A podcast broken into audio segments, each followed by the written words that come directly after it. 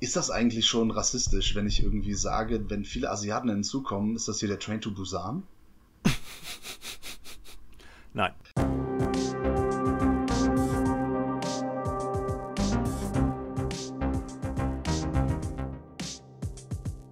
Cinephile, der Filmfressen-Podcast mit Manu und Peter.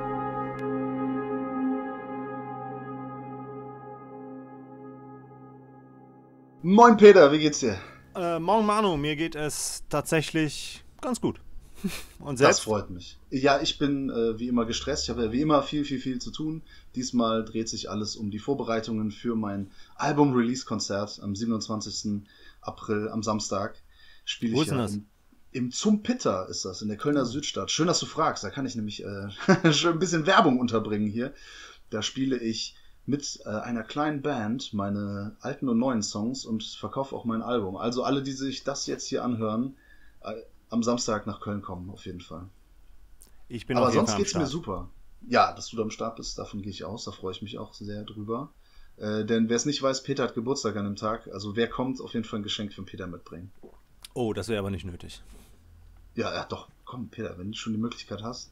Okay, ich nehme äh, vor allem Geld. Ich freue mich immer ja, über Geld. Monetäre Geschenke sind immer am besten. Ja, ich nehme wieder in meiner neuen Wohnung auf. Und zwar über mein äh, tolles Mikro hier. Die Soundqualität hat sich etwas verändert für diejenigen, die sich fragen, warum. Das liegt daran, ich wohne ja nicht mehr in so einer kleinen Wohnung jetzt, in einer kleinen 30 Quadratmeter Wohnung. Ich wohne jetzt quasi in einem Palast, also quasi in der Münzburg. Und die ist halt riesengroß. Ne? Da sind die ganzen marmorgefließten Gänge deswegen halt das ein bisschen mehr. Da äh, ja, dürft ihr vielleicht ein bisschen Verständnis für haben. Peter, wir sprechen heute ein bisschen einfach über die Filme, die wir in letzter Zeit so gesehen haben. Denn wir haben kein richtiges Thema vorbereitet, aber über Filme zu sprechen ist ja auch schon Thema genug, oder nicht? Ja, ist ja auf jeden Fall unsere große Passion. Ja, dann hau doch mal rein. Äh, die, die Passion Peters. Äh, was hast du dir angeguckt so? Soll ich mit einem Kinofilm anfangen? Du darfst anfangen mit was du möchtest. Das ist ja das Geile. Unser, unser Podcast, ne? Cinephile ist unser Filmfressen-Podcast. Wir können hier machen, was wir wollen. Und unseren Podcast findet ihr natürlich bei YouTube und vielleicht irgendwann auch mal bei Soundcloud. Vielleicht, wenn ich Zeit und Bock habe, das zu machen. Okay, ich bin gespannt. Ich habe mir letzte Woche tatsächlich schon den Shazam angeschaut. Ja, ich habe es immer noch nicht geschafft. Wie ist Shazam, Peter? Shazam ist nett. Ich bin tatsächlich nicht so euphorisch, wie ich vorher dachte, dass ich es wäre nach dem Sehen. Es ist tatsächlich ein Film, wenn man so eine Auszeit von diesem ganzen Superheldenkrachern braucht, weil der Film relativ geerdet ist. Es ist ja ein Teil des DC Extended Universe. Regie hat hier geführt David F. Sandberg. Den kennen wir tatsächlich als Regisseur hauptsächlich von Lights Out und Annabelle 2. Tja, das ist schon mal jetzt nicht so, sind es nicht die großen Vorschusslorbeeren, die man da ihm entgegenbringen könnte. Ne? Äh, richtig, aber ich muss es halt leider erwähnen. Ganz kurz was zur Geschichte, weil das für mich auch eine sehr unbekannte Figur war. Du kannst mir ja ganz kurz erklären, warum Shazam eigentlich eine fiktive Figur namens Captain Marvel ist? Ja, der, weil DC den Captain Marvel genannt hat. Das fand aber Marvel nicht so geil. damals. Ich weiß gar nicht, wann das 50er, äh, 60er Jahre oder ein bisschen später. So gut kenne ich mich da auch nicht aus. Ich weiß nur, dass der Captain Marvel hieß und irgendwann Marvel, glaube ich, einen Rechtsstreit gewonnen hat und dann den Namen ja, weggenommen hat. Und danach ist dann dieses Shazam, ist glaube ich so ein, äh, wie heißt es denn nochmal? Also die Buchstaben stehen für irgendwas. Naja, oh. egal. Ja. Also worum geht's denn? Es geht um Billy, wie heißt er? Billy Batson. Das ist ein Waisenjunge, der ständig aus äh, Pflegefamilien, von Pflegefamilien abhaut, weil er auf der Suche nach seiner leiblichen Mutter, gespielt von Caroline Palmer, ist. Und äh, er ist halt nicht so wirklich erfolgreich. Das zieht sich halt auch, ist schon ein paar Jahre auf der Suche, hat schon sechs Pflegefamilien deshalb verlassen. Und er wird halt auch immer wieder geschnappt und landet dann halt in einer neuen Pflegefamilie, diesmal halt Nummer 7. Und dort hat er nette, tatsächlich wir wissen halt vorher nicht, wie die Eheleute waren, die ihn aufgenommen haben, aber das ist ein nettes Bärchen, die halt auch schon sehr viele Waisenkinder aufgenommen haben. Ja, man sagt ja auch nicht äh, zu Unrecht, alle guten Dinge sind sieben. Richtig. Auf jeden Fall tut er sich anfänglich halt schwer, sich mit äh, seinen Waisenkinder, Geschwistern, sag ich mal, anzufreunden.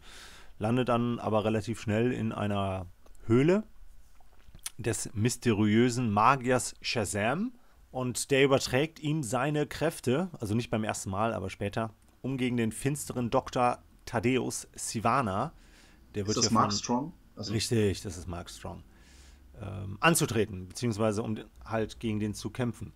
Ja, so im Prinzip ist es halt eine Geschichte, dass ein kleiner Junge über Nacht zu einem Superhelden wird.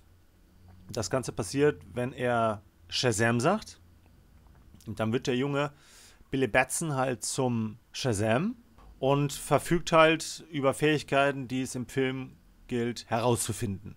Hast du es auch schon mal versucht, irgendwie sowas zu sagen, und dann, ob, um rauszufinden, ob du dann Superheld wirst oder irgendwas? Nee, aber ich habe ein Wort, was ich sagen muss, um äh, furzen zu können. Aber ich glaube, das geht nicht als Echt? Superheldenkraft durch, oder? Ah, okay. Aber das verrätst du natürlich hier nicht, weil dann die Leute, die dich irgendwo sehen, die sagen das, und dann musst du furzen in der Öffentlichkeit. Das wäre voll scheiße. Vor allem würde ich dann jetzt hier beim Podcast furzen. Das wäre ja auch nicht äh, so nett. Ja, das wäre nicht gut. Also, Shazam. Also, du fandst, du fandst den nicht so gut. Ich fand ihn nett. Also das Coole ist halt erstmal, Zachary Levy Ja. spielt den Shazam. Der hat ja bereits in Tor, ich glaube in allen drei Torfilmen gespielt. Das heißt, er ist schon so ein bisschen Comic-Verfilmungs erfahren, hatte da aber nur eine kleine Nebenrolle. Der passt sehr gut in diese Rolle. Der hat sich auch einen krassen Körper dafür antrainiert. Das passt nicht so ganz. Also, sagen wir so, der Kopf wirkt, wenn man den Kopf sieht, denkt man nicht gerade an so einen krass muskulösen äh, Körper. Ja, die haben ja auch immer gesagt, dass das alles echte Muskeln sind. Und da ist ja bis heute, glauben das nicht alle. Aber die haben das immer wieder betont, dass er wirklich so krass trainiert hätte und dass alles seine Muskeln sind. Und ich glaube es ehrlich gesagt auch nicht. Okay. Aber es passt halt zu der Figur, weil halt ähm, in ihm ja noch irgendwo der Junge steckt. Genau. Der hat übrigens dieser äh, Zachary Levy, Levi, was, was auch immer, der hat auch in diesem Office Uprising mitgespielt. Ah, Der ah, auf ja, dem stimmt. Fantasy Filmfest White Knights lief, Ja. über den wir gesprochen haben. Über den du gesprochen hattest, den hatte ich ja nicht gesehen. Äh, genau, ja. Ja. Aber nee, Da ich war erinnere schon mich cool. dran, dass du den Namen erwähnt hattest. Ja, der ist auf jeden Fall sympathisch und der passt halt auch hervorragend in die Rolle rein, weil er gut einen unschuldigen, eine unschuldige Persona, sag ich mal, transportieren kann. Ja, aber warum ist der Film jetzt nur nett? Weil nett ist ja der kleine Bruder von Scheiße, wie wir alle wissen. Ja, das soll jetzt gar nicht so schlimm klingen. Was mich ein bisschen gestört hat, ist ähm, der Humor. Der ist teilweise ein bisschen infantil, Sagt der Didi Hallerforden-Fan. sagt der Didi Hallerford-Fan. ja. Didi. Hallerforden-Fan beschwert sich über infantilen Humor. La Ja. Lass mich da gerade mal lachen. Ja, ich weiß, dass ich, dass du mich jetzt gerade ähm, damit etwas unglaubwürdig darstellst. Aber ähm, ich kam nicht so zurecht mit dem Humor. Ähm, es ist anfänglich, also seine Stärken, sag ich mal, sind vor allem, dass es viel um die Familie geht, es geht viel um Freundschaft, das ist so ein bisschen so, so auch so ein Coming-of-Age-Geschichte, die verarbeitet wird. Ja, also es klingt erstmal cool, weil ist das nicht Spider-Man auch? Das ist doch auch Coming Genau. of Age, das ist auch Familie, Freundschaft, Richtig. Erste Liebe und so weiter. Ja. Das ist auch Aber ist nicht so cool wie Spider-Man. Ja, der ist lustig, aber wie gesagt, häufig mir zu albern. Der nimmt am Schluss nimmt er noch mal eine etwas übertriebene Richtung an. Er hat, hat 80 Millionen, glaube ich, gekostet. Manchmal merkt man in den CGI-Geschichten, dass halt er nicht mit Filmen wie Aquaman oder Superman vs. Batman oder so mithalten kann. Muss er auch nicht, weil er halt, wie gesagt, mit anderen Dingen punkten kann. Es ist für mich irgendwie schwierig, tatsächlich was, was wirklich Störendes auszumachen, ähm, weil ich auch den Antagonisten, der halt von Mark Strong gespielt wird, äh, eigentlich ganz gut fand. Auch wenn seine Hintergrundgeschichte etwas dünn ist, beziehungsweise auch wieder eine schwache Motivation dem Ganzen zugrunde liegt. Er ist ja einfach nur, er ist böse, weil er böse ist und will die Weltherrschaft an sich reißen, so in der Art, oder? Ja, er ist halt im Prinzip machthungrig und möchte diese, diesen Machthunger stillen. Aha. Ja. Der ist so böse. Der ist so böse. Ähm, also wie gesagt, der punktet halt in diesen familiären Dingen, diesen Familienelementen, diesen Coming-of-Age Ähm, auch teilweise Look, weil der so ein bisschen an die 80er Jahre erinnert. Es ist eine nette, weil er sich halt nicht auf die ähm, Action, sag ich mal, konzentriert. Es gibt ein paar Fights. Das, der Endfight, der ist auch ganz interessant, wobei dann halt auch wieder so, sag ich mal, viel Witz reingepackt wird, der aber halt leider meiner Meinung nach immer nicht immer funktioniert. Ähm, er ist nicht stumpfsinnig wie viele Superheldenfilme das sind. Er geht so ein bisschen in Richtung Deadpool, hat aber nicht diese Metaebenen, nimmt sich halt deutlich mehr Zeit für seine Figuren und für die, für die Werte, die er, sag ich mal, mit seiner Geschichte erzählen möchte. Für mich ist das halt teilweise eine Mischung, die meinen Erwartungen, sag ich mal, nicht entspricht. Also ich gucke mal halt solche Filme dann doch tatsächlich lieber wegen der wegen anderer Schauwerte an. Es ist sehr, sehr schade, weil der Trailer, die ein, zwei Trailer, die ich gesehen habe, die fand ich ganz cool. Die hatten so so 90er-Vibe. Mhm. So ein Flair der 90er-Filme. Und da habe ich gedacht, dass das so in die Richtung geht.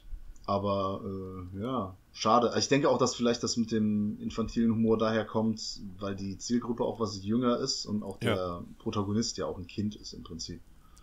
Ja. Zumindest so halb manchmal. Also eigentlich ist er ein Kind, aber Richtig. halt manchmal im Körper eines Erwachsenen. Äh, ja, ich wollte ihn auch noch sehen. Habe ich aber leider keine Zeit für gefunden. Schade. Ja, aber guck ihn dir auf jeden Fall an. Ich glaube, er wird dir besser gefallen, als ich ihn gerade dargestellt habe. Ja, ich bin ja immer noch nicht müde von Jugend, äh, oder von Jugend, von Superhelden, meine ich, weil, ich bin damit aufgewachsen, dass meine Jugend, äh, ich gucke mir das halt auch an, einfach wenn ich Bock habe. Und mhm. Lass mich davon nicht irgendwie so, ja, nerven oder was. Aber ich habe in letzter Zeit äh, nichts Superheldenmäßiges geguckt. Ich habe ganz viele andere Sachen geguckt. Vor allem viel zu Hause. Mhm. Da können wir ja gleich drüber sprechen. Jo. Ja, also, oder was, was schon fertig? Achso, also, ja, schon fertig mit äh, Shazam. Im Prinzip war ich fertig, ja. Okay, ja, ich habe ganz viele Sachen geguckt, über die ich Reviews schreiben musste, durfte, für Deadline. Ja. Und ich habe auch einen Audiokommentar mit dem Kollegen Christoph N. Kellerbach eingesprochen zu einem Film, der da heißt I Spit on Your Grave. Wie bitte? Ich spuck auf dein Grab. Oder auch Day of the Woman. Und ja, da könnt ihr euch, ja, ich weiß gar nicht, ne, ob man die Version noch bekommt. Also in Deutschland sowieso nicht. Mhm. Muss man ähm, schon über Österreich gehen, ne? Ja, besitzen darf man das, glaube ich, gar nicht. Aber äh, vielleicht ist das für den einen oder anderen trotzdem interessant. Ich muss mich gerade, ich muss hier gerade irgendwie äh, mich um Kopf und Kragen reden. Mhm. Habe ich auf jeden Fall einen Audiokommentar gemacht. Das hat sehr viel Spaß. Ja, Spaß bei dem Film. Mhm. äh, es hat aber auf jeden Fall uns Spaß gemacht, den zu erstellen. Falls ihr noch ein Exemplar bekommt, viel Spaß damit auf jeden Fall. Äh, oder gute Unterhaltung. Ja, es ist bei dem Film, es ist schwierig zu sagen. Ist ja ein, für die, die es nicht wissen, es ist ein Rape and Revenge Film. Exploitation, Sexploitation, darüber sprechen wir auch. Aber über den möchte ich dann gar nicht sprechen, sondern hast du auch gesehen letztens, ich habe mir gekauft Upgrade, ein Film, yeah. der von vielen so als Geheimtipp 2018 galt. Ich habe das in, immer wieder in Listen gesehen und letztes Jahr wurde mir immer wieder von Leuten empfohlen, aber der kam in Deutschland nicht ins Kino und der hat auch ewig gedauert, bis er rauskam. Hätte man sich im Ausland bestellen können, ist aber jetzt auch endlich hier in Deutschland erschienen. Ist ein Film von Lee Whannell. Mhm. Und es geht um einen Typen, der mit zwielichtigen Leuten abhängt, dessen Frau erschossen wird. Und er auch, aber er stirbt nicht. Er ist aber gelähmt. Ja. Und landet dann quasi im Rollstuhl und durch eine Firma, jetzt ich weiß gar nicht mehr genau, wie dieser Zusammenhang ist, auf jeden Fall gibt es eine Firma, die so künstliche Intelligenzen, äh, Intelligenzen entwickelt und die auch dann so, ähm, die, äh, so exoskelettmäßig äh, in Kombination arbeiten. Weißt du, was ich meine? Habe ich das gerade vernünftig ausgedrückt? Verständlich? Ja, ja. Auf jeden Fall wird ihm halt so eine künstliche Intelligenz eingepflanzt, die halt seine Körperfunktionen steuern kann. Und somit äh, kann er nicht nur gehen, laufen, greifen, kann sich mit dieser künstlichen Intelligenz auch unterhalten. Äh, er kann die Befehle geben, er kann äh, Funktionen vorgeben oder auch nicht. Und äh, es macht ihn auf jeden Fall auch ultra stark. Und somit ist natürlich prädestiniert, um Rache zu nehmen. Ja. Und halt die Leute aufzusuchen, die ihm da ja, Seine dieses Frau Schicksal, genau, die Frau genommen haben, die ihm dieses Schicksal beschert haben. Und vielleicht trifft er auf diesem Weg auch den einen oder anderen, der über ähnliche Fähigkeiten mhm. verfügt. Mir hat das, also mich hat das teilweise wirklich an Venom erinnert. Vor allem Mich diese total. Szenen. Ja, vor allem in weißt den du, wieso Szenen. hauptsächlich? Weil der Hauptdarsteller Logan Marshall Green, ja, der der sieht sieht doch äh, Tom Hardy ziemlich ähnlich, oder? Ganz genau, der sieht ihm auch noch dazu ziemlich ähnlich. Ich denke auch, wahrscheinlich hätten die mehr Budget gehabt, Äh, hätten sie wahrscheinlich auch Tom Hardy genommen. ja. Ja, die sehen sich ultra ähnlich und er hat halt auch diesen Zwiespalt mit der künstlichen Intelligenz, Ja. ähnlich wie es halt Venom und Eddie Brock haben. Und das sind natürlich auch, das sind zum Großteil starke Szenen. Ja. Aber hier sind vor allem auch die Kämpfe, die richtig geil sind. Ja. Das sind coole Choreografien und der ist halt stellenweise ultra brutal. Mhm. Ist eine Blumhouse-Produktion, also die normalerweise immer so diese günstigen James Wan Horror-Vehikel, diese Geisterbahnfilme da auf den Markt schmeißen. Und hier haben die wirklich für wenig Geld einen, finde ich, sehr unterhaltsamen, kurzweiligen Actionfilm auf den Markt gebracht, der, dessen Ende mich besonders überzeugt hat. Wie sieht's bei dir aus, Peter? Ja, was soll ich dazu noch sagen? Du hast, äh, ich kann dir in allen Punkten nur zustimmen. Ich fand den Look vor allem noch hervorragend. Dieses, äh, dieser futuristische Look, so Mhm. der Lichteinsatz, das hat mir alles sehr gut gefallen. Diese, diese Szene am Ende, sorry, dass ich unterbreche, mit diesen äh, schwarz-roten, diese Lamellen, ja, diese Neonlamellen, das ist auch auf dem Cover drauf. Das fand ich auch stark. ja. ja, also visuell war der schon sehr cool. Ich muss gestehen, was den Soundtrack so angeht, kann ich mich tatsächlich nicht mehr so richtig äh, erinnern. Der hat das, glaube ich, nur so ein bisschen unterstützt. Aber ich finde hier sehr viel gelungen. Weil ich finde es vor allem interessant, was seine Figur angeht. Mhm. Ähm, weil er im Prinzip von vornherein als eine Person eingeführt wird, die dem technischen Fortschritt sehr skeptisch gegenübersteht. Weil er statt, seine Frau fährt ein vollautomatisiertes Auto und er hat halt noch einen weiß nicht, Diesel- oder Ottomotor-Auto ähm, und ist halt, will sozusagen sich nicht auf die Technik äh, verlassen. Ja. Und das ist halt so ein bisschen ironisch, weil er derjenige Ja, ist, der dann halt im Endeffekt am technisch fortschrittlichsten ist von den Menschen, sag ich mal, die so rumlaufen. Ja, er ist Ja. vor allem, also um rumlaufen zu können, ist er einfach abhängig von der Technik, Genau. von der Te Technologie. Genau. Also das Ende hat mir besonders gut gefallen, weil man hätte da jetzt wirklich sehr ein, soll ich sagen, ein sehr kitschiges Ja. Ende wählen können. Eins, wo man von Anfang an denkt, ja, darauf läuft es halt eh hinaus. Und dann machen die es genau nicht. Aber es ist Richtig. trotzdem kein schlimmes Ende, ohne jetzt zu spoilern oder so. Es Mhm. ist irgendwie, also schafft's unkitschig und nicht ein typisches Klischee-Ende zu sein, aber trotzdem einigermaßen versöhnlich.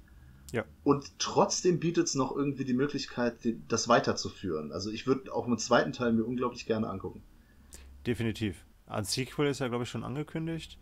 Ähm, Ja? Ich fand das Ende auch super gelungen, weil ich, ich hatte da tatsächlich auch so ein bisschen Schiss, dass sie das am Schluss vergeigen, sag ich mal. Das hätten, glaube ich, auch sehr viele äh, Filmemacher oder Drehbuchautoren geschafft. Ja, zum Glück haben sie es halt im Prinzip genau so enden lassen, wie es am interessantesten war. Ja, das ist der Vorteil, wenn dann so eine kleine Produktionsfirma wie Blumhouse da rangeht und Mhm. halt eben nicht 100 Millionen oder 200 Millionen da reinsteckt, sondern ich weiß gar nicht, wie viele hier, es hier waren, 10, 12? Weiß ich nicht. Viel teurer drehen die ja meistens nicht.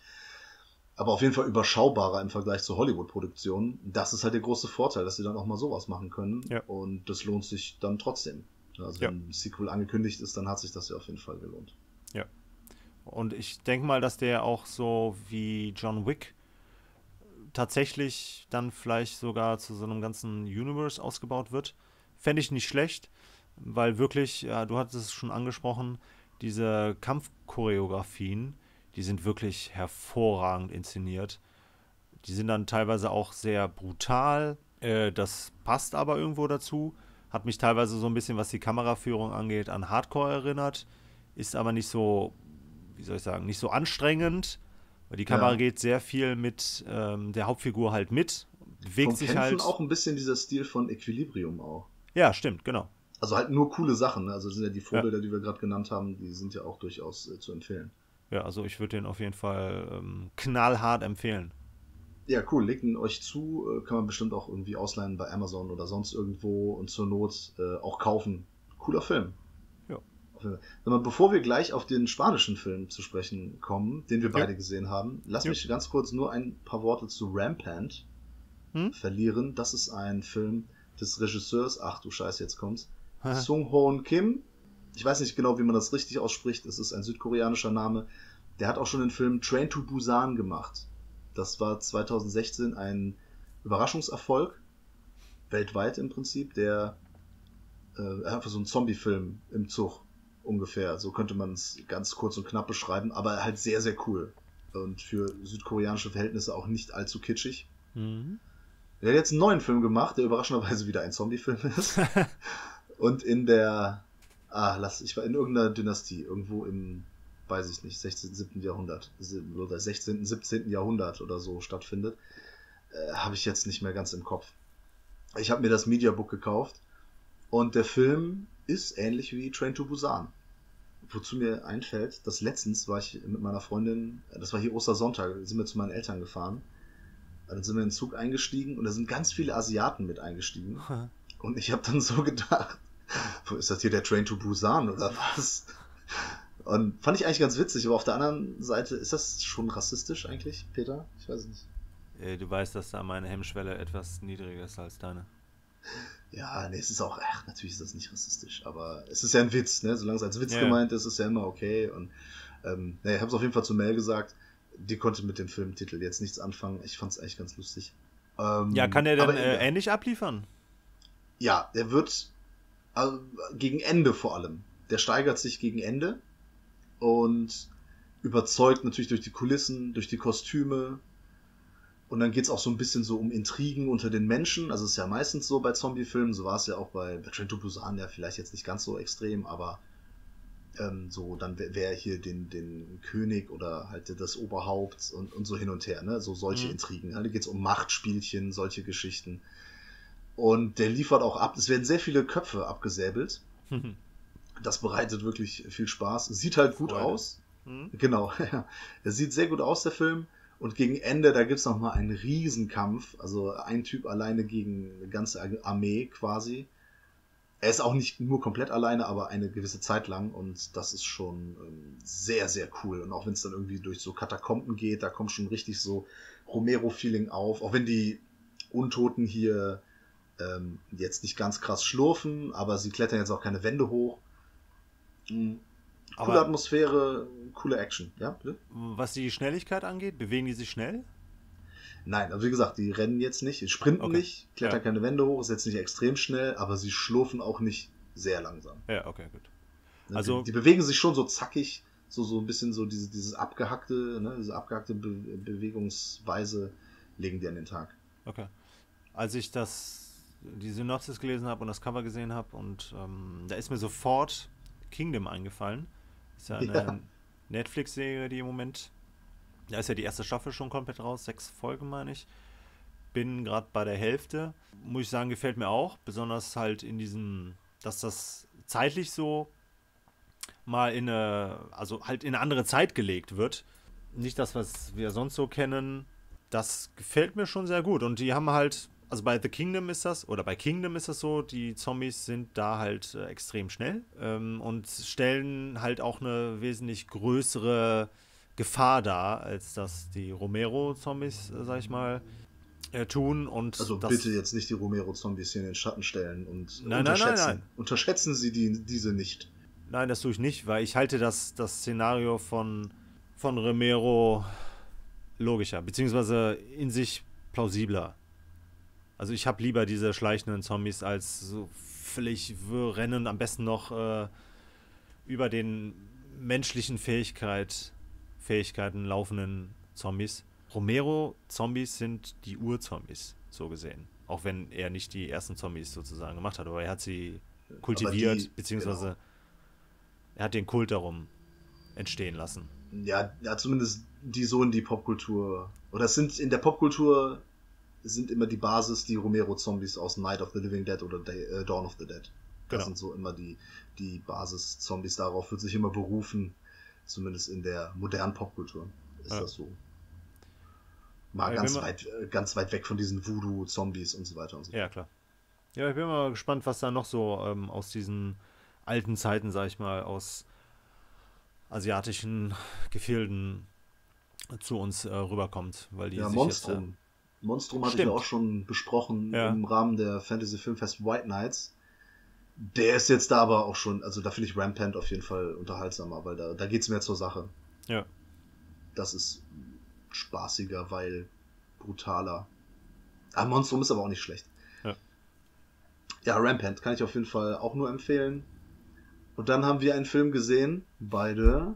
Äh, du hast ihn unter Parallelwelten gesehen. Es ist ein Ja. Film, der auf Netflix läuft. Ich habe ihn unter dem Titel Mirage gesehen oder Mirage. Mhm. Und im spanischen Original heißt er Durante la Tormenta. Also wir haben jetzt drei verschiedene Titel für den aktuellen äh, beziehungsweise neuen Film von Oriol Paulo. Also aus dem Jahr 2018 ist er. Also so alt ist er nicht. Er ist der aktuelle Film und das ist im Prinzip, wie wir schon gesagt haben, mal in einem Review, der spanische moderne Alfred Hitchcock. Das ist korrekt. Er hat sich mit Filmen wie The Body und Der unsichtbare Gast hat er sich. Julias äh, Eis. Ja, da hat er ja nur das Drehbuch geschrieben, oder? Ach so, echt? Ich habe mir gedacht, er hätte Ja. auch. Ah, Okay, Entschuldigung, Entschuldigung. Nö, macht ja nichts. Boy Missing Und- hat er auch noch das Drehbuch geschrieben. Genau. Ähm, aber zeigt halt, dass er ein Talent ist, nicht nur was Geschichten angeht, sondern auch was Regie führen angeht. Er ist nicht ohne Grund der neue Hitchcock, ähm, weil er wirklich das Wort Suspense hervorragend in seinen Filmen verpackt und ähm, uns wirklich mit jedem Film bis dato ziemlich spannende Unterhaltung bieten konnte. Und er hat ja in jeder Geschichte, die sind ja meistens von sehr vielen Twists, sag ich mal, die dann aber auch logisch sind, beziehungsweise die nachvollziehbar sind, also die halt in sich stimmig sind. Die passen Ähm, immer gut in die Geschichte und sind nicht so ein Schlussgimmick oder so ein Genau. Schlussgag einfach Genau. nur. Ja, die ergänzen das Ganze und tragen halt auch zur Geschichte bei. Ja, wie hat er dir denn gefallen? Also sollen wir kurz erzählen, worum es geht? Oder soll ja, ich direkt zum kurz. Fazit? Ja, das ist ja äh, relativ schnell. Also ja, oder auch überhaupt, was es für eine Art von Film ist. Also es geht, äh, es beginnt so, das ist ein kleiner Junge, ein, der wird Zeuge eines Mordes, wird dabei erwischt im Prinzip und dann bei der Flucht wird er überfahren von einem Auto durch ein äh, Gewitter, das das Zeitraumkontinuum beeinflusst. Also quasi äh, das Zeitreisen erst möglich macht. Ja, der Fluxkompensator. Fluxkompensator. Ja. äh, quasi der Fluxkompensator der Zeitreise erst möglich macht. Also dieses Gewitter ermöglicht ähm, ja einen, einen Fehler im Zeitraumkontinuum, sodass der, dieser kleine Junge durch den Fernseher eine Frau in der Zukunft sehen kann, Hm. die das gesehen hat und ihn davor warnt. Jo. Somit ähm, ja, ändert er halt sein Handeln und überlebt die Sache. Das verändert sein Leben, aber es verändert auch das Leben der Frau, die in der Zukunft lebt.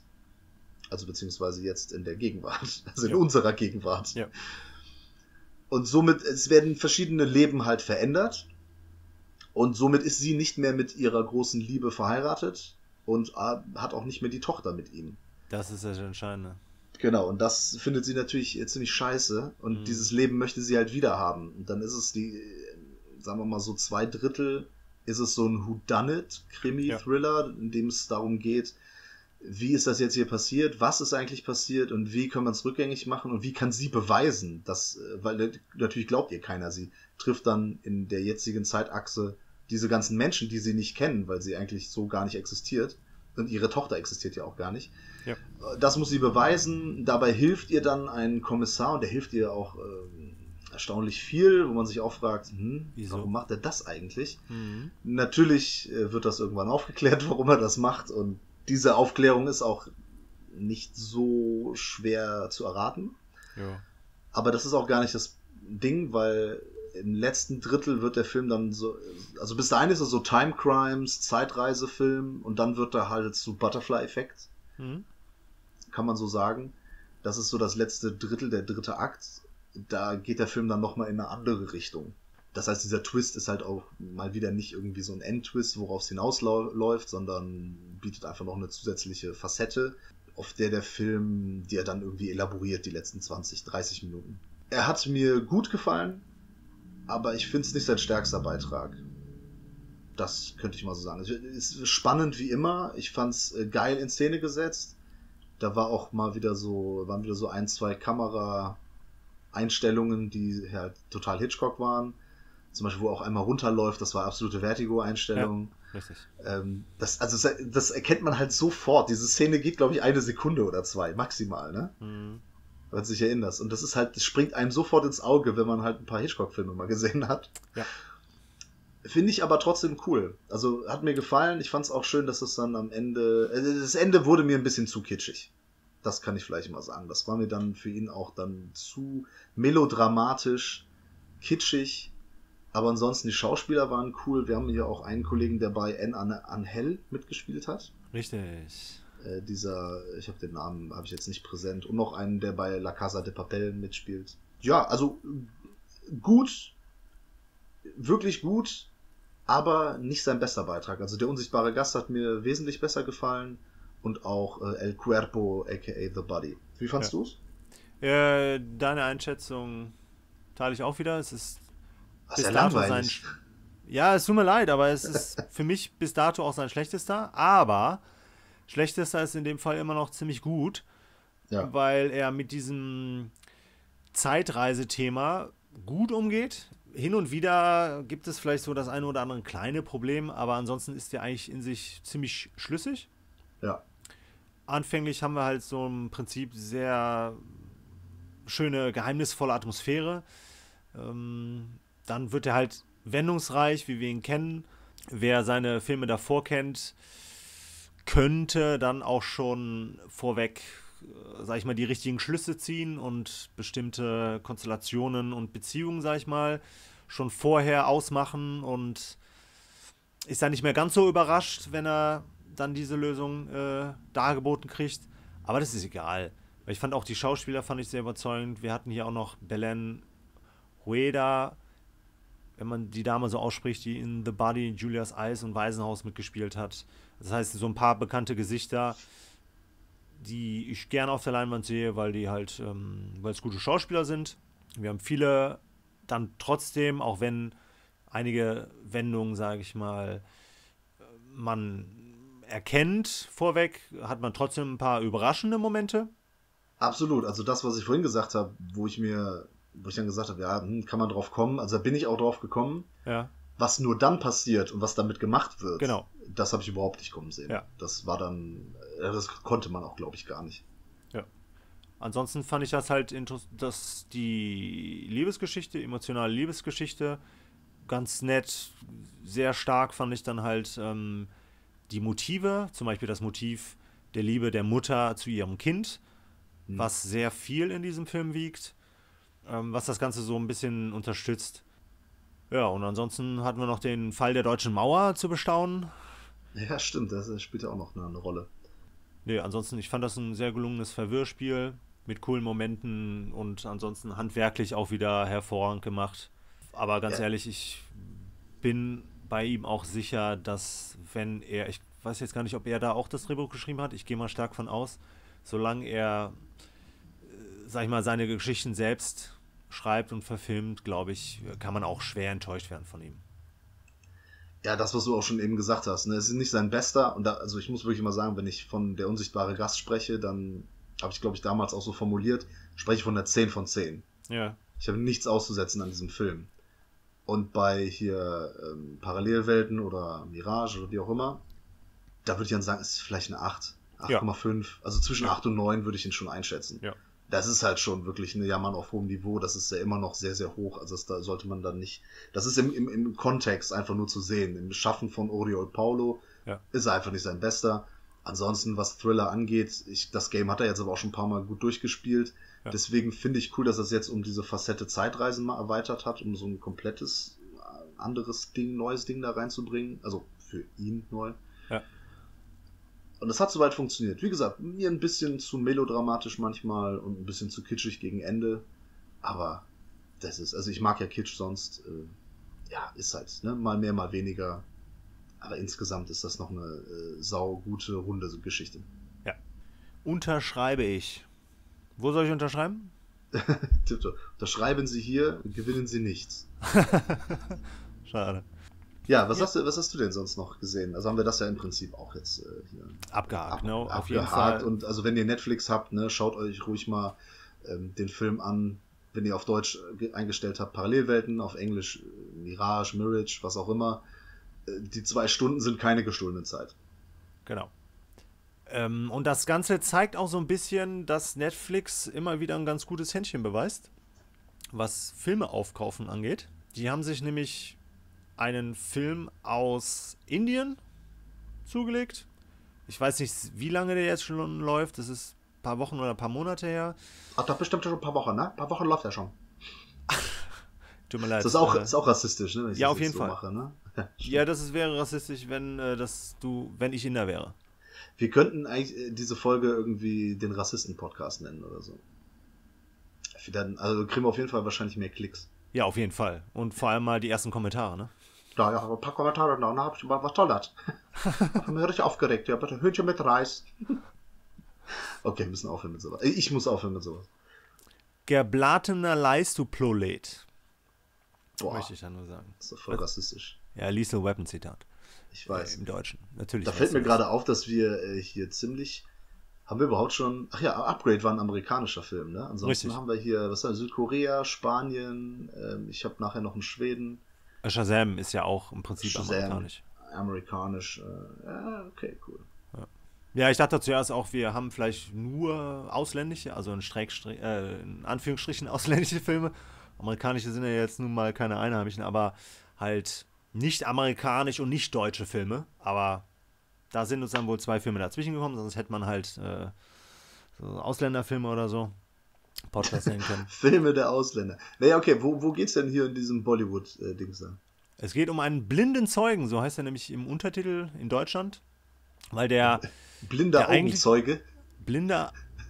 nee, falsch. Entschuldigung, ich habe das blinder Zeuge. Ja, ne, ich habe Augenzeuge gesagt. Ach so. Aber das fände ich cool, wenn die blinde Augenzeuge sagen würden. Ich mag so äh, solche komischen Beschreibungen. Ja, egal, okay, um, ja. um den geht's, ja? Genau, also es geht um einen blinden Zeugen. Äh, der Film heißt Anthathun. Anthathun? Weiß nicht, wie man das aussprechen soll. Hat er keinen deutschen Titel? Ja, doch, blinder Zeuge. Ach so, okay, ja, ja, sorry, ich habe das jetzt, ja, egal. Ja. Ähm, es geht um Akash. Das ist ein vermeintlich blinder Pianist, der gerade sein ein musikalisches Stück äh, zu Ende schreiben möchte und wird eines Tages von Sophie auf der Straße mit ihrem Bobbett überfahren. Und daraus entsteht dann so eine kleine Liebesgeschichte und sie stellt ähm, den Akash ihrem Vater vor, der ein Lokal betreibt und dort findet er halt, sag ich mal, die Möglichkeit, mehrere Auftritte zu geben und lernt dann dort ähm, einen ehemaligen Schauspieler, Pramod Sinha, kennen. Das, der wird tatsächlich wohl von einem Schauspieler gespielt, der in solchen Filmen, also in Hollywood, in Bollywood-Filmen halt mitgespielt hat. Hat der so und, dunklere Haut und schwarze Haare? Ja, genau. Dann kenne ich. Hat er auch lockiges Haar, ne? ja. Auf jeden Fall wird er, kriegt er dann so eine Art Gig bei ihm zu Hause, weil er für seine Frau ihn halt sozusagen bucht.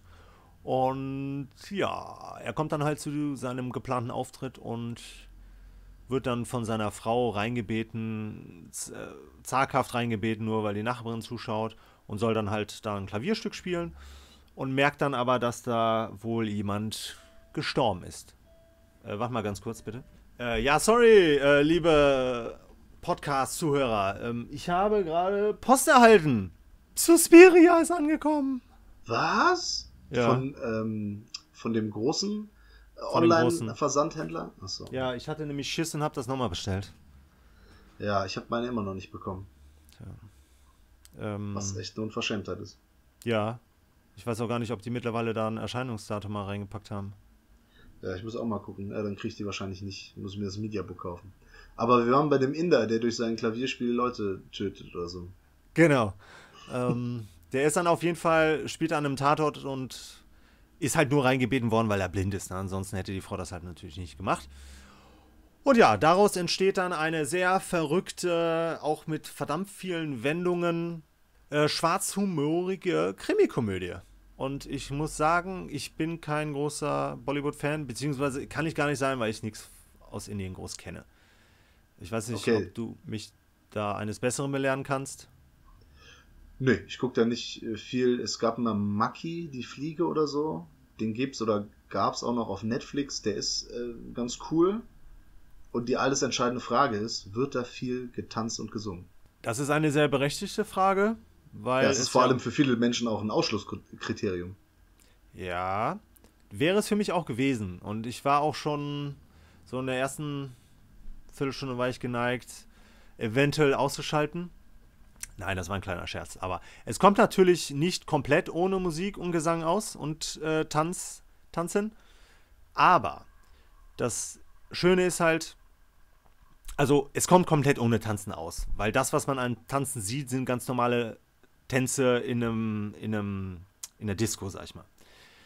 Ähm, und der Gesang kommt auch hauptsächlich dadurch zustande, dass wir halt einen Klavierspieler begleiten, der halt dazu singt.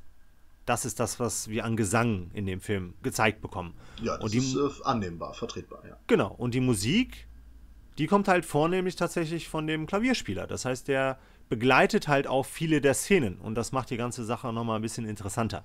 Zumindest anfänglich. Hinten raus nochmal, aber das heißt, jeder, der auf Bollywood in der Hinsicht verzichten möchte, was Musik und Tanz angeht, kann sich den getrost anschauen. Der muss da keine Angst haben.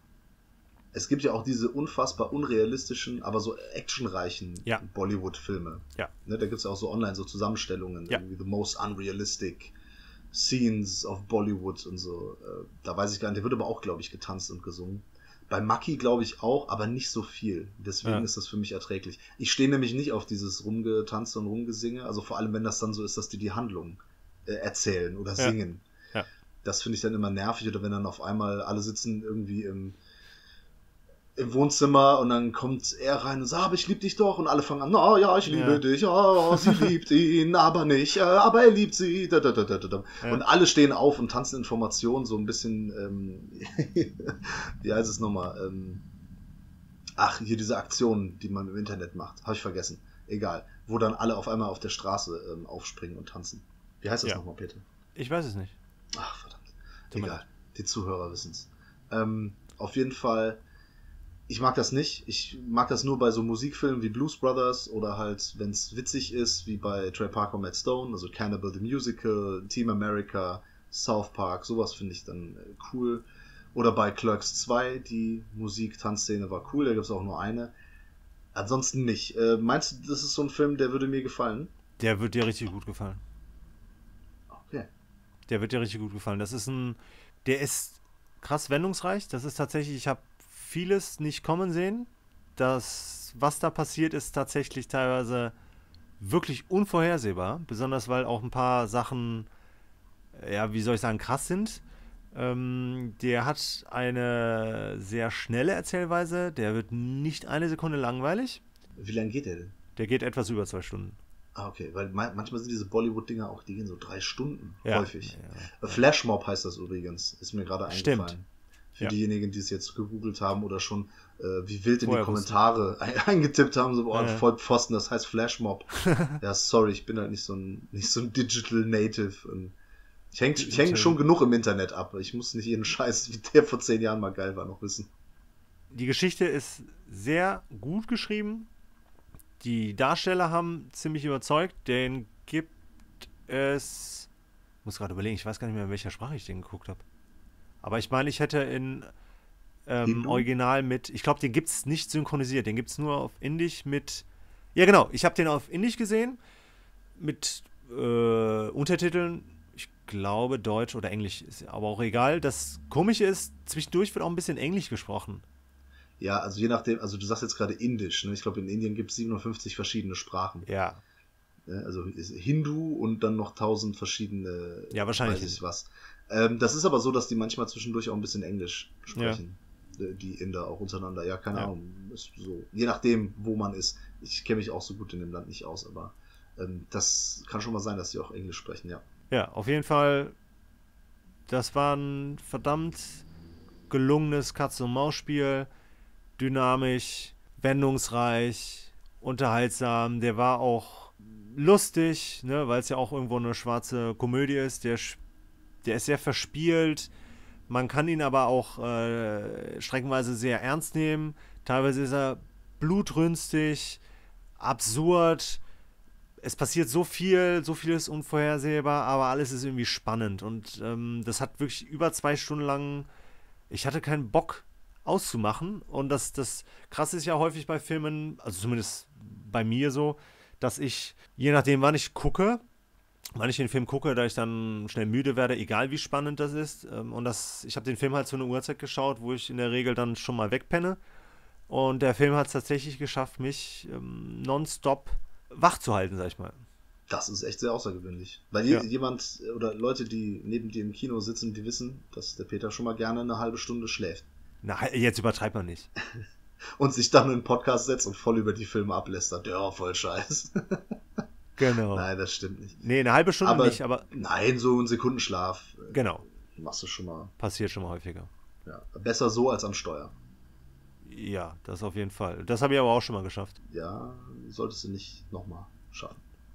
Ja, ich nehme mir das ja nicht vor, ne? Aber es war halt nach einer verdammt langen Fahrt und dann steht man am Berg, an der Ampel, ist für zwei Sekunden weg und hat sich auf einmal 100 Meter zurückbewegt. Äh, zum Glück war keiner in der Nähe.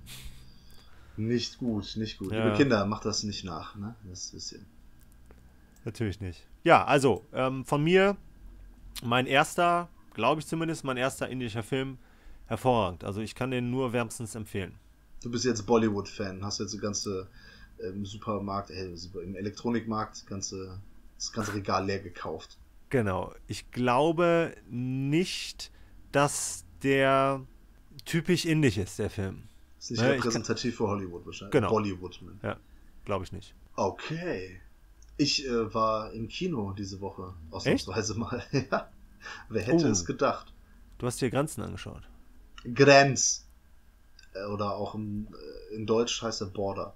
Ja. Warum auch immer.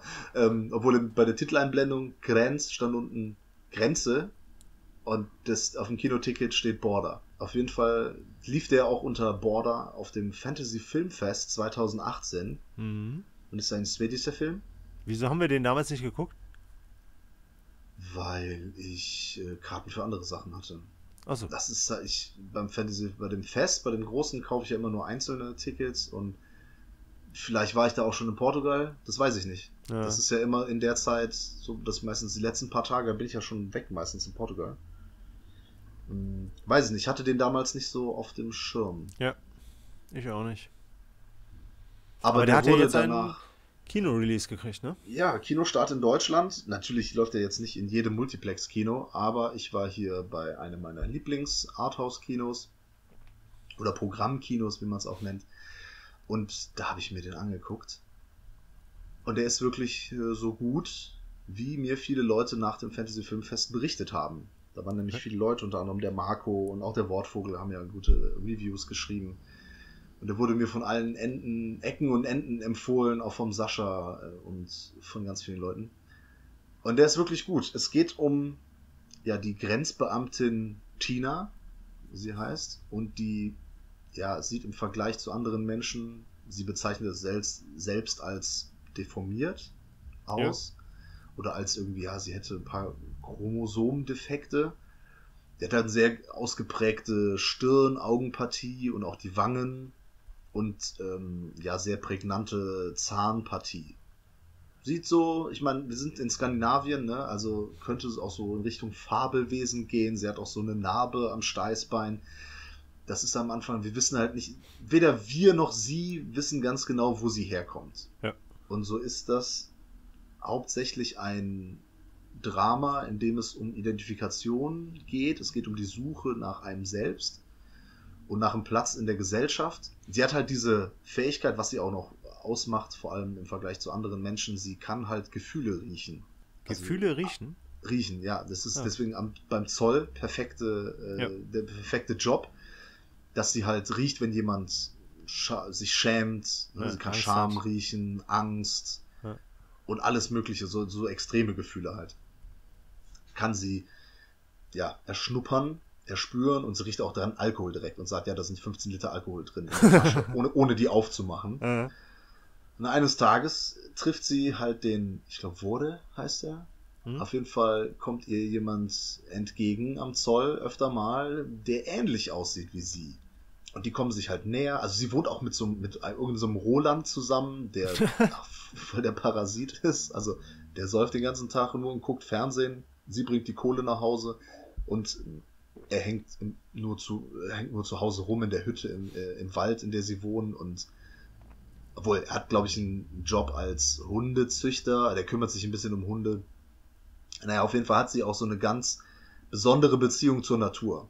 Zu Mhm. Insekten vor allem, aber auch zu anderen Tieren und zur Natur an sich. Sie geht halt gerne dann auch so nackt im See baden.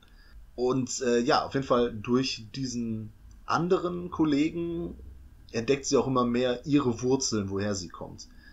Da kann man jetzt, also dieser Film, äh, allein der Titel, ne, Grenz, Grenze, Border, was auch immer, mhm. hat natürlich mehrere Bedeutungen. Das geht nicht nur darum, dass sie an der Grenze ähm, arbeitet als Beamtin, sondern auch ja, die Grenze zwischen Mensch und Tier und wo zieht man bei Grenzen, äh, bei Menschen die Grenzen. Das fühlt sich am Anfang wirklich hauptsächlich nach so einer Parabel auf Transgender an, könnte man so empfinden, dass es um, um Trans-Menschen geht. Funktioniert auch super. Und auf jeden Fall kommen die beiden sich halt, unsere Hauptfiguren, sehr nahe. Mhm. Und dann gibt es ein paar sehr krasse Überraschungen. Du hast den Film ja nicht gesehen, ne? Nee, habe ich nicht. Ja. Ja, und dann gibt es auch ein paar sehr äh, krasse Überraschungen. Und der Film nimmt dann nochmal ein, zwei Wendungen und erzählt noch auf einem anderen Level weiter, sodass man, dass es noch um viel weitere Fragen geht. Und das Ganze ist halt so, so typisch skandinavisch, halt langsam erzählt, aber nicht langweilig. Es ist eine gewisse Spannung immer vorhanden, weil wir immer wissen wollen, was geht jetzt wirklich ab. Sie kommt auch irgendwann so einem Kinderpornografie-Ring auf die Spur. Okay. Das wird aber jetzt auch nicht so detektivmäßig, nicht so krimi-mäßig äh, behandelt, sondern immer noch auf so, auf so anderen Ebenen, also sehr emotional. Das ist von dem Typ übrigens, habe ich völlig vergessen, äh, oder, oder von äh, demjenigen, der Let the Right One In geschrieben hat. ah, okay. Und das geschrieben basiert hat. auch. Ja. Ja. Also Regie hat geführt Ali Abbasi und unter anderem wurde der Film, also Border, geschrieben von John Ajvide Lindqvist, wenn ich das richtig ausgesprochen habe. Hört sich gut an. Ja. Der hat auch Let the Right One In geschrieben. Das ist ja ein äh, fantastischer Film. Mhm. Nicht nur im Sinne der Fantastik, sondern auch, weil der einfach echt super gut ist. Und daran erinnert auch Border ein bisschen. Also er ist jetzt nicht nur von Lind Lindquist geschrieben, sondern halt auch von Regisseur Ali Abbasi zum Beispiel. Und ja, der ist ähm, super. so, mehr, mehr kann ich nicht sagen. Muss man sich aber wirklich auch auf dieses skandinavische Kino einlassen. Der ist Ja. halt schon was ganz Besonderes. Das ist jetzt nicht so der Unterhaltungsfilm, wo man dann irgendwie lachend und frohen Mutes danach rausgeht. Der zieht einen manchmal und zwischendrin schon echt munter runter, sag ich mal. Munter runter. schön. munter runter. Und ich bin ja Tighter Battle Rhymer, wie einige Ja. wissen, vielleicht. Und den möchte ich äh, empfehlen. Falls der noch läuft irgendwo, falls ihr noch irgendwo ein Programmkino habt, wo ihr den sehen könnt und du auch, Peter. Ansonsten warten, bis die Blu-ray rauskommt oder DVD oder on, wer ist Video on Demand, Ja. VOD, dann zieht euch den mal rein. Für Freunde des fantastischen und abseitigen Kinos, die werden nicht enttäuscht werden. Ja, ich warte aufs amerikanische Remake. Sehr gut. Ja, das lohnt sich ja auch bei Let Me In. Ähm, muss ich zugeben, habe ich nicht gesehen, aber alles, was ich gehört habe, reicht mir schon, um den nicht anzugucken. Hast du das gesehen? Äh, ja, aber ich muss gestehen, das ist Ewigkeiten her. Ähm, aber schlecht war der nicht. Also das Remake. Ich habe allerdings gehört, dass es so ein paar, also richtig schlecht hat den keiner wohl beurteilt, Ja. so als Film an sich, aber es gibt so ein paar Szenen, die im Original sehr subtil sind und die Ja. sind dann im Remake so voll auf Terror, Horror, Ja. Schockszene gemacht. Ja. Das ist ja das, was Das also amerikanische das- Kino ausmacht. Ja, das ist vor allem das, was das Original ausmacht, dass der halt eben so subtil erzählt und Ja. nicht. Ja, egal. Auf jeden Fall Let the Right One In auch eine Empfehlung für diejenigen, oder die den Film nicht, noch nicht kennen. Ja. Nee, schön. Wir haben auch überhaupt nicht über den Trailer von äh, Joker geredet, ne? Gibt's da einen neuen? Ja, der mit Joaquin Phoenix. Nein, einen neuen Trailer. Ja, der, der vor zwei Wochen rauskam, drei Wochen oder so. Okay, ja. Ja. Ich finde, der. Sie haben es auf jeden Fall geschafft, wieder einen völlig anderen Joker hinzukriegen. Also, was so die Optik angeht. Und ich glaube, dass Joaquin Phoenix keine schlechte Besetzung ist. Meinst du, der macht das besser als äh, der Jared Leto? Ich kann mir keinen vorstellen, der das nicht besser machen würde. Ja, ich denke auch, also nur mal kurz, es haben mich ein paar Leute gefragt, warum wir denn nicht über den Trailer sprechen oder ob wir nicht mal irgendwie sowas machen können. Ist mir nur so spontan eingefallen. Ja. Ich, wenn ich den Trailer so sehe, denke ich, das sieht nach einem coolen Film aus und ich denke, dass die wirklich einen guten Film machen werden, der mir als Film auch gefällt. Ja, aber? Aber ich könnte mir auch vorstellen, dass sie die Figur, die Comicfigur des Jokers, dass sie der halt nicht genug Tribut zollen und dass sie da sehr viel entmystifizieren. Hm. Also wenn ich schon im Trailer sehe, dass es da viel so rumgeht, so dass der Joker so von der Gesellschaft so niedergemacht wird und dass wir dann schon so Sympathie mit dem haben Hm. und also der arme Junge und hat eine schlechte Kindheit, dann funktioniert das in den meisten Dramen und es ist auch okay, aber nicht für den Joker. Ich weiß, es gibt verschiedene Iterationen des Jokers, äh, hundert, tausend verschiedene Arten, wie der gezeichnet wurde und verschiedene Geschichten im DC-Universum, im Comic-Universum, wie er denn entstanden ist und manchmal hat er einen Namen und manchmal hat er keinen Namen und hin und her und aber irgendwie so das, was die Figur, die Basis, die diese Figur ausmacht und auf der fast jede Version fußt, ich habe ein bisschen die Befürchtung, dass die genommen wird mit diesem Film. Ja. Aber ich lasse mich durchaus sehr gerne eines anderen und hoffentlich besseren belehren. Für mich sah der Trailer so aus, als würde Joaquin Phoenix es schaffen, mit der Figur uns ein Lächeln aufs Gesicht zu zaubern. Ah, sehr schön. Hm. Das gefällt mir. Ja. So, solche Wortspiele und Klaubereien gefallen mir sehr gut, wie du weißt. Jo. Ähm, das ist aber noch ein paar Tage hin, bis er kommt, oder? Ja, äh, August, September, Oktober? Oktober? Ja, okay. Ja, glaub das ist ich. ja. Also noch ein gutes halbes Jahr haben wir. Wollen wir mal hoffen, dass die da nicht äh, noch ein paar Trailer liefern, die uns die Geschichte chronologisch erzählen. Nee, das ist ja auch dieser schlimme Trend. Über Trailer, da können wir vielleicht auch nächste Woche mal drüber reden. Über Trailer. Gucke ich mittlerweile ja nur bedingt gerne. Genau. Ja. Unter anderem ist das, was du gerade gesagt hast, eines, einer der Gründe. Naja, okay, in einem halben Jahr wissen wir mehr, aber es dauert nicht mehr ein halbes Jahr bis zum nächsten Podcast. Mhm. Wir hören uns schon nächste Woche wieder, wenn wir einen neuen Podcast machen. Bis dahin werden wir schon Avengers Endgame besprechen. In eine Video-Review für euch könnt ihr hier bei YouPorn, äh, YouTube angucken. Ich hoffe, dass das jetzt nicht zensiert wird oder dass wir das irgendwas, dass es runtergenommen wird, weil ich das jetzt gesagt habe. Kann ich mir nicht vorstellen. Nee, auf gar keinen Fall. Und wir werden demnächst auch noch Shivers von David Cronenberg in einem Video-Review besprechen. Da haben wir die, das Mediabook von NSM haben wir bequatscht. Das haben wir wohl. Ja, also kann demnächst man sich schön drauf freuen. einiges. Ja, ich freue mich auch schon, Peter. Und wie immer muss ich dir für diese Worte Dank sagen und demnächst auch hoffentlich wieder mit dir anstoßen. Ja, spätestens zur Endgame Review. So sieht's aus. Äh, liebe Filmfresses Familie, ich verabschiede mich von euch und Peter auch von dir. Bis demnächst. Tschüss. Ich verabschiede mich auch von dir, Manu. War wie immer ein großes Vergnügen und bis demnächst, Leute. Yes.